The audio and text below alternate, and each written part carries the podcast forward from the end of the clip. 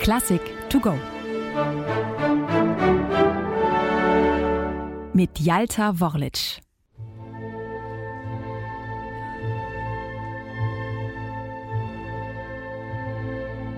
Stabat Mater Dolorosa. Es stand die Mutter Christi schmerzerfüllt am Kreuze ihres Sohnes. Dieses lateinische Gedicht aus dem Mittelalter, das schon vielen Komponisten als Vorlage für kirchliche Musik gedient hat, nimmt sich Mitte des 20. Jahrhunderts auch Francis Poulenc vor. Und damit ausgerechnet ein Mann, der mit eher schlüpfrigen Stoffen wie seinem Ballett Les Biches berühmt wurde.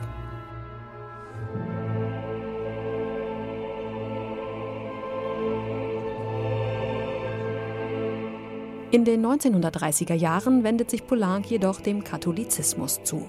Auslöser ist wohl der frühe Tod eines engen Komponistenfreundes bei einem Verkehrsunfall. Statt ins Pariser Nachtleben einzutauchen, mit Varieté und Amüsement, begibt sich Poulenc auf eine Pilgerreise in den südfranzösischen Wallfahrtsort Rocamadour.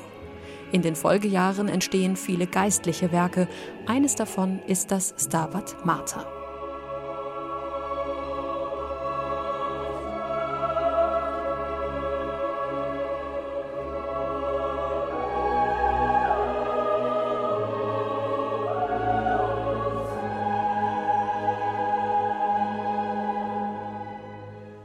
Das rund 30 Minuten lange Werk besteht aus zwölf Abschnitten, die ohne Pause miteinander verbunden sind.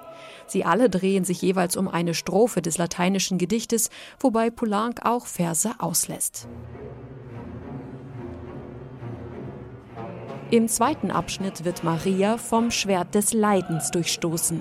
Poulenc sieht hierfür ein brutales Allegro molto vor, das er mit Très violent überschreibt, sehr gewaltsam. Gut zu hören ist der Herzschlag in der Pauke, der vom Gladius, vom Schwert zum Stillstand gebracht wird. Die Musik ist dramatisch.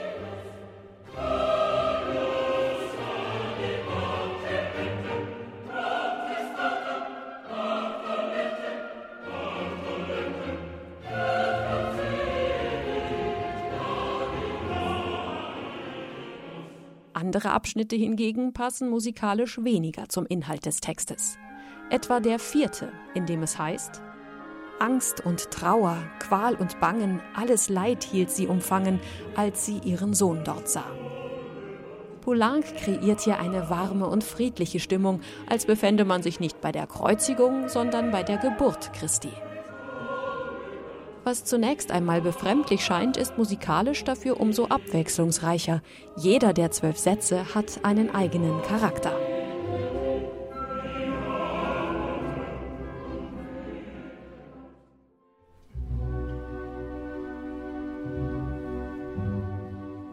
Neben dem Orchester und einem Chor, der in allen Sätzen singt, sieht Poulenc auch eine Solistin vor. Eine Sopranistin, die Maria verkörpert.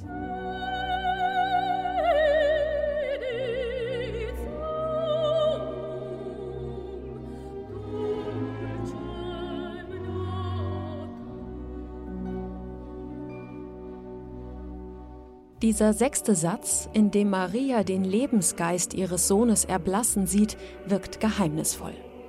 Die Musik weist voraus auf spätere Werke Poulencs, etwa auf seine Oper Dialoge der Karmelitinnen, die in der Hinrichtung einer Gruppe von Ordensschwestern während der Französischen Revolution gipfelt.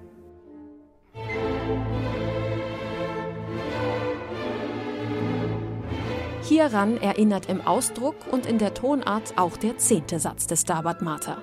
Er hat die Form eines barocken Tanzes, einer Sarabande. Genauso kühn wie Poulenc in dem ganzen Werk zwischen den Tonarten wechselt, spielt er auch mit unterschiedlichen Stilen. Die Bandbreite reicht dabei vom Barock über den Impressionismus bis hin zum Jazz. Poulenc ist um keine überraschende Wendung verlegen.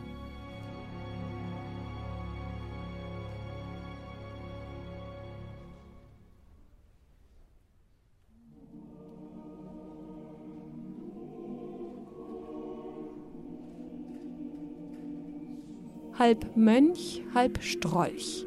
So hat ein Musikkritiker seinen Zeitgenossen Francis Poulenc einmal sehr passend beschrieben.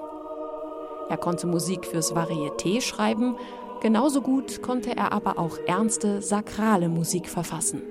Sein Stabat Mater ist nur ein Beweis dafür.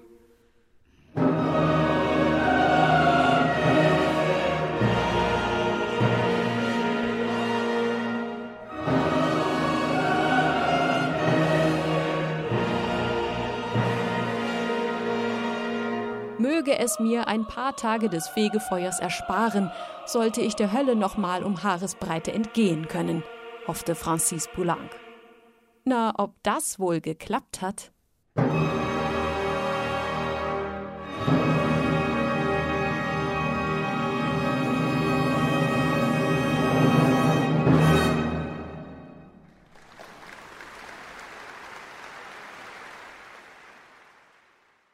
Eine digitale Werkeinführung des Norddeutschen Rundfunks. Weitere Folgen finden Sie unter ndr.de-classic to go.